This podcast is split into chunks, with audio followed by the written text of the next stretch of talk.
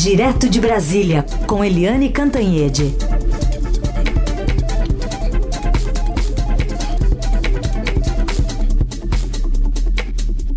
Oi, Eliane, bom dia. Bom dia, Heisen. Bom dia, ouvintes. Bom, tá para sair a indicação do novo integrante do STF. Tem toda aquela, aquela rotina, aquele ritual que tem que passar pelo Senado. Mas consta, né, Eliane, que o, o advogado-geral da União, André Mendonça, já está fazendo as andanças dele pelo Senado. Ah, já. E já tem bastante tempo. Ele anda pelo Supremo, anda pelo Senado, anda pelo Congresso. Ele está circulando muito, está em plena campanha, campanha aberta.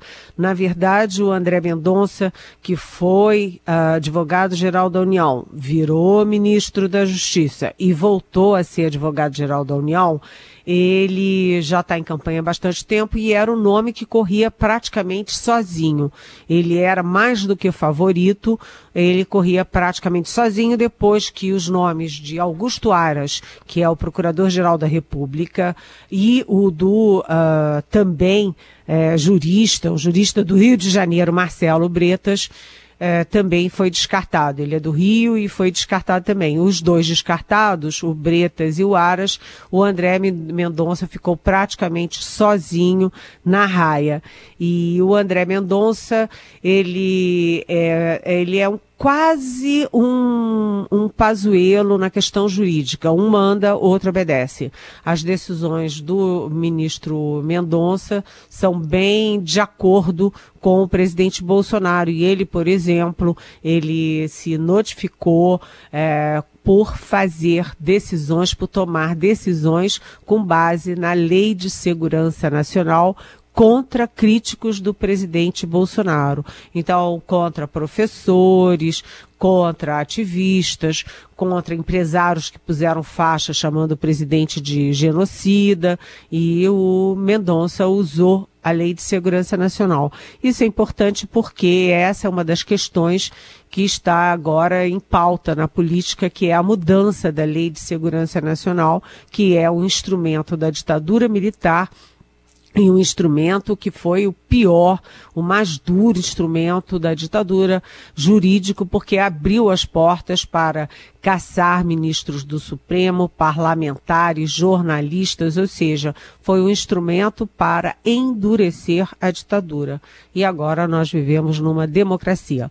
O André Mendonça, ele é, é, é pastor, né? Ele é de uma pequena igreja em Brasília, uma pequena igreja que se diz mais é, moderna, menos conservadora e que não discute política é, nem faz proselitismo pelo Bolsonaro. Então, ele tem uma vida privada muito discreta, casado, tem filhos e hum, ele foi muito bem aceito durante esses anos lá no Supremo Tribunal Federal, pelo menos com os ministros com quem eu converso. Agora é, ficou um pouquinho mais difícil ali a situação dele por causa dessas coisas, né? A, a impressão que ficou no Supremo é de que ele voltou para a AGU para fazer o serviço do Bolsonaro que o antecessor, o José Levi, não topava fazer como, por exemplo, entrar com ações contra governadores que decretaram alguma medida de isolamento social ou de, é, enfim, de controle aí, de isolamento, de distanciamento durante a pandemia. Mas, de qualquer forma, ele tem apoio, sim, lá no Supremo, principalmente do Dias Toffoli, que foi o último presidente antes do Luiz Fux, e do, do ministro Gilmar Mendes. Portanto, Acho que dá muita discussão, mas que está praticamente fechado. Só para concluir, ele assume a vaga de Marco Aurélio Melo, que foi indicado pelo então presidente Collor há muitas décadas e que está saindo por completar 75 anos.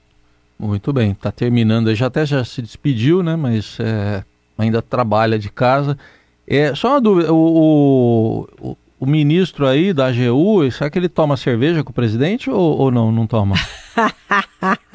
eu acho que não. Eu não? acho que ele deve rezar pelo presidente. Ah, tá. Porque quem tomava cerveja era o Cássio Nunes Marques, né? Que foi Cássio essa justificativa. Nunes Marques. É, o André Mendonça foi bom se lembrar. Isso é o segundo, a segunda indicação do, do presidente Bolsonaro para o Supremo. O primeiro é o Cássio Nunes Marques, que já tem, nesse curtinho tempo de Supremo, tem 20 votos de acordo com o Bolsonaro, com o interesse do Bolsonaro. Uhum. Em alguns deles, ele foi o único voto contra todos os outros 10 ministros da casa. Bom, agora até fiquei em dúvida se era cerveja ou tubaína, mas é alguma coisa que faz um barulhinho, vai, na hora que põe no copo. Bom, deixa, cada um tira suas conclusões. Ô, Eliane, hoje tem a CPI da Covid, daqui a pouquinho, já com o Roberto Dias, que esses dias agora, né, sem, sem trocadilho com o nome, foi exonerado. É, o Roberto Dias, ele foi indicado para diretor de logística do Ministério da Saúde pelo ex-ministro e agora líder do governo na Câmara, é, Ricardo Barros e que e agora os dois, né, são pivôs dessa crise toda causada pela compra de vacinas. A não compra das boas vacinas e a corrida para comprar as mais vacinas, né? É, então o Roberto Dias é um personagem importante, inclusive porque ele está em todas dessas mais vacinas. Por exemplo, ele é que foi jantar com o tal Luiz Paulo Dominguete, que é o PM de Minas Gerais. Aliás, PM da ativa, né? Ele tem que prestar contas, bater ponto lá em Minas, em Alfenas, e estava aqui jantando com o Roberto Dias e o Dominguete disse publicamente na CPI que o, esse Roberto Dias ofereceu um dólar em cada dose de vacina como propina para fechar o negócio. E como ele estava oferecendo 400 milhões de doses de vacinas, isso corresponde a 400 milhões de dólares de propina. Além disso, o Roberto Dias também aparece em, nas negociações, aparece em encontros com representantes da tal empresa da VAT, que basta uma buscadinha no, no Google para descobrir que é uma empresa de fachada que nunca vendeu medicamento para ninguém. E bastava pensar três segundos para dizer, ué, como é que a AstraZeneca, que só trabalha diretamente com governos, está usando essa da VAT fajuta para vender vacina, 400 milhões de doses para cá. É, então, o Roberto Dias é um pivô da, dessa, dessa, todo esse esquema de corrupção que a CPI está desvelando lá no Ministério da Saúde. Portanto, ele tem muito a dizer e o ambiente vai ficar quente, porque os independentes e a oposição vão ser muito duros nas perguntas e os governistas têm pouco a defender. E ele vai ter que falar, por exemplo, qual era o papel de tantos militares envolvidos nessas compras de vacina fajuta, com atravessadores fajutos de empresas fajutas, não é? Então, hoje é um dia quente na CPI. Bom, e aproveitar aqui, eh, já para a gente falar um pouquinho também do depoimento de ontem, o depoimento de ontem foi, foi mais morno, né, Eliane? Mas demorou e ela acabou se complicando um pouquinho, a Regina Célia, ou não? Olha, é, ontem foram três coisas importantes uh, na CPI. Né? A primeira é que a Regina Célia Oliveira ela uh, disse que não tinha nada especial na, na, na, compra da Covaxin, que não teve pressão nenhuma na Covaxin, que foi tudo muito, muito bacaninha na, na, na Covaxin. Mas ela acabou confessando que ela foi escolhida para ser fiscal e aprovar a Covaxin exatamente depois que os irmãos eh, Miranda começaram a, a, a, denunciar a Covaxin, denunciar a compra, as notas fiscais que não batiam com o contrato, ou seja, É, teve a primeira nota fiscal, foi descartada, a segunda foi descartada, a terceira, como ninguém autorizava, ela foi escolhida a dedo para ser aquela pessoa que autorizaria e assinaria. E ela foi escolhida exatamente para isso, né? Porque as datas confirmam que ela foi escolhida exatamente nessa época. E o pior é que ela autorizou antes de ter sido oficialmente nomeada para o cargo. Ou seja, ela não era nem nomeada fiscal e já estava assinando uma coisa desse tamanho, né? Então, acho que essa foi a questão central do depoimento da Regina Célia. Ficou óbvio que ela foi colocada ali para fazer esse jogo sujo.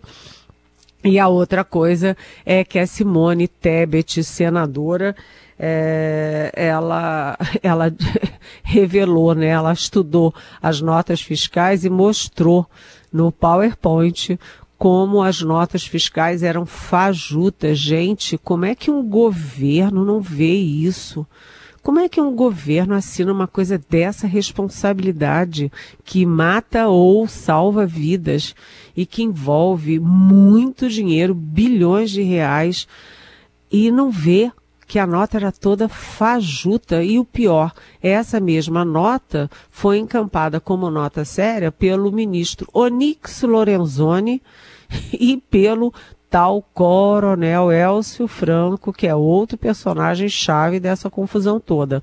Então a Simone Tebet mostrou que as traduções eram todas erradas, que os, a forma de escrever os valores em, em real e em dólar é, é, aliás, os valores em dólar foram feitos de formas diferentes, de forma uma usando a forma brasileira e a outra usando a forma é, americana, é, trocando Prince por price, price é preço, prince é príncipe.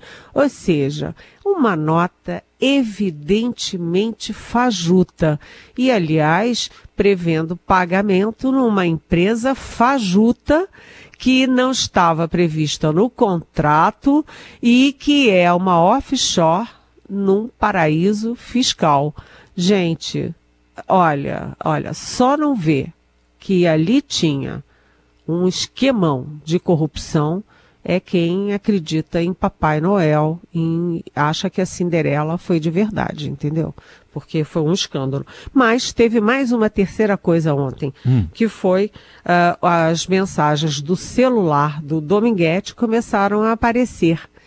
E as mensagens são super comprometedoras, mostrando envolvimento é, de muita gente do Ministério da Saúde com essa da VAT, com o próprio Dominguete, com o Cristiano e com o tal Coronel Guerra que ontem o site Pública, que é, é um site de jornalistas investiga investigativos, descobriu que ele é um Coronel Glauco Guerra, que é da aeronáutica, da reserva da aeronáutica. O irmão mais velho é policial federal e foi preso por falcatruas. O irmão caçula foi preso por falcatruas. Ou seja, uma família do balacobaco. Ou seja, a coisa continua evoluindo muito rapidamente e mostrando que tinha, assim, um esquema de corrupção no Ministério da Saúde e que tinha picaretas pipocando em torno do dinheirão para comprar essas vacinas, principalmente, obviamente, as fajutas.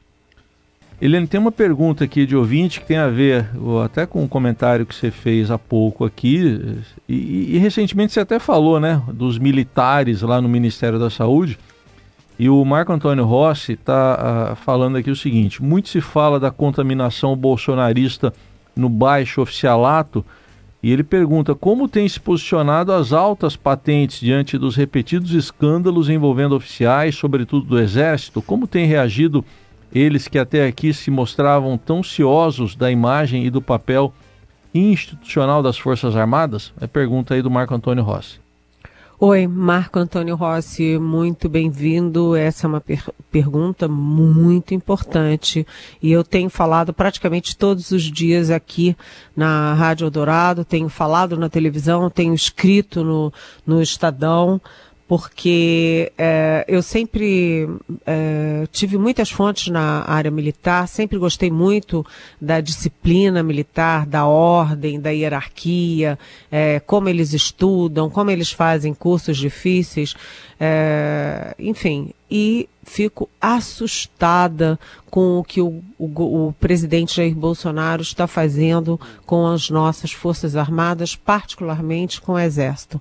É impressionante, né? Como é que a gente pode ver agora o Ministério da Saúde ser comandado por aquele tal do Eduardo Pazuello numa pandemia, só passou vexame, entendeu? Fez tudo errado, né? Seguiu as ordens mais esdrúxulas, se humilhou, sabe? Um ser subserviente. Foi um, um mau momento para a imagem das Forças Armadas. E depois você vê, não é, Marco Antônio? É, eles encheram o Ministério da Saúde de militares e agora você já tem pelo menos 10 militares envolvidos ou citados. Eu não vou dizer que eles estão envolvidos, porque muitos podem ser citados e não ter nada a ver com isso, obviamente. Nós temos que fazer essa ressalva. Mas é muito estranho quando você vê tantos militares citados de forma tão é, não dignificante. Né, na mídia ultimamente. E como você disse, não é raia miúda é tenente-coronel, é coronel, é o general.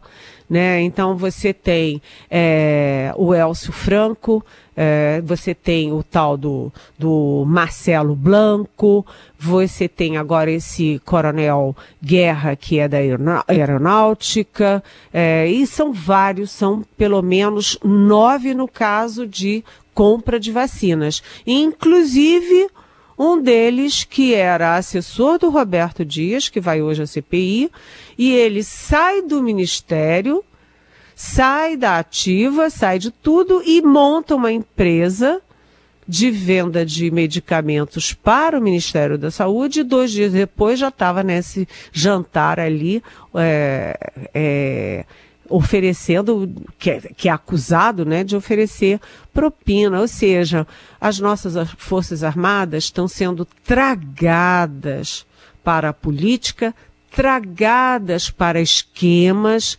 tragadas para a má imagem. Se você olhar todas as pesquisas de opinião pública, as Forças Armadas são a instituição mais bem avaliada do país, mas isso vem caindo com Bolsonaro, caindo.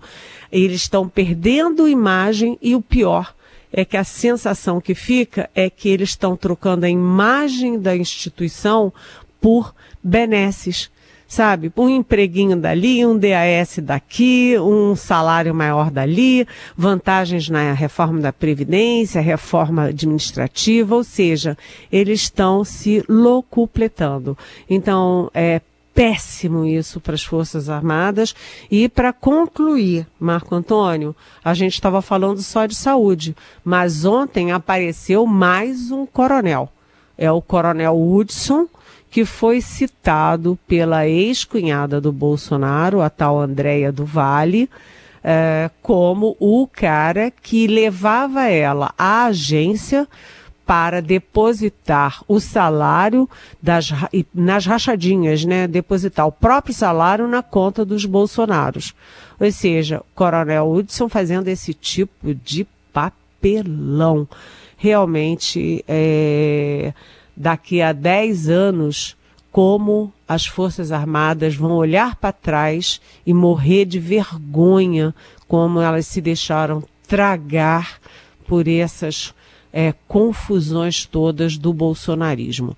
E, aliás, até por isso, o Bolsonaro demitiu o ministro da Defesa e os três comandantes militares, porque eles queriam dar um basta nessa promiscuidade de militares com política, com esquemas, com o Ministério da Saúde. E o Bolsonaro não deixou e demitiu todo mundo. Então, isso tem o um preço, viu, Marco Antônio? E o preço vai uhum. para a história. Muito bem. A gente fechar, Eliane, os números da Covid estão até diminuindo, embora em patamares ainda elevados, que preocupam, e agora tem a variante Delta em São Paulo. É, a boa notícia é essa que você deu. Os números vêm diminuindo, né? Os números da contaminação e os números das mortes. Né? A gente chegou a ter um, uma média móvel acima de 2 mil mortos em 24 horas. Agora a gente está na faixa ali dos 1.600 mortos. Ainda é muito alto, ainda é acima, mas a tendência é de redução. Quando a gente olha os mapa, o mapa do Brasil, ontem só tinha um estado que estava com o caso de mortes em alta. Então, a pandemia tende a arrefecer, o pior está passando, mas sempre tem o mais, né? Vem aí essa variante Delta e o risco agora é que já esteja, não seja trazida de fora, mas já esteja circulando em São Paulo.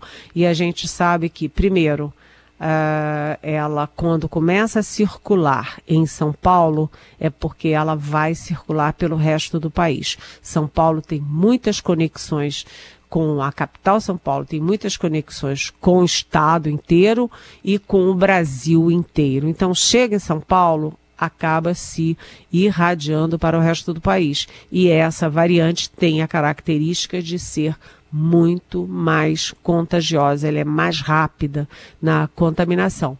Então, a, o contágio hoje no Brasil está menor, né? O, o, índice de contaminação está menor, é, o índice de, de mortos está menor, mas aí esse temor. Enquanto isso, já está todo mundo programando o seu Réveillon. Eu torço para que dê certo, mas tenho ainda uma pulga atrás da orelha e estou usando máscara, álcool gel e estou trancadinho em casa o máximo que eu posso. Muito bem. Vamos manter, tem que manter esses cuidados todos. Helene Cantanhete está com a gente aqui diariamente, amanhã de volta. Obrigado. Até amanhã. Até amanhã. Beijão.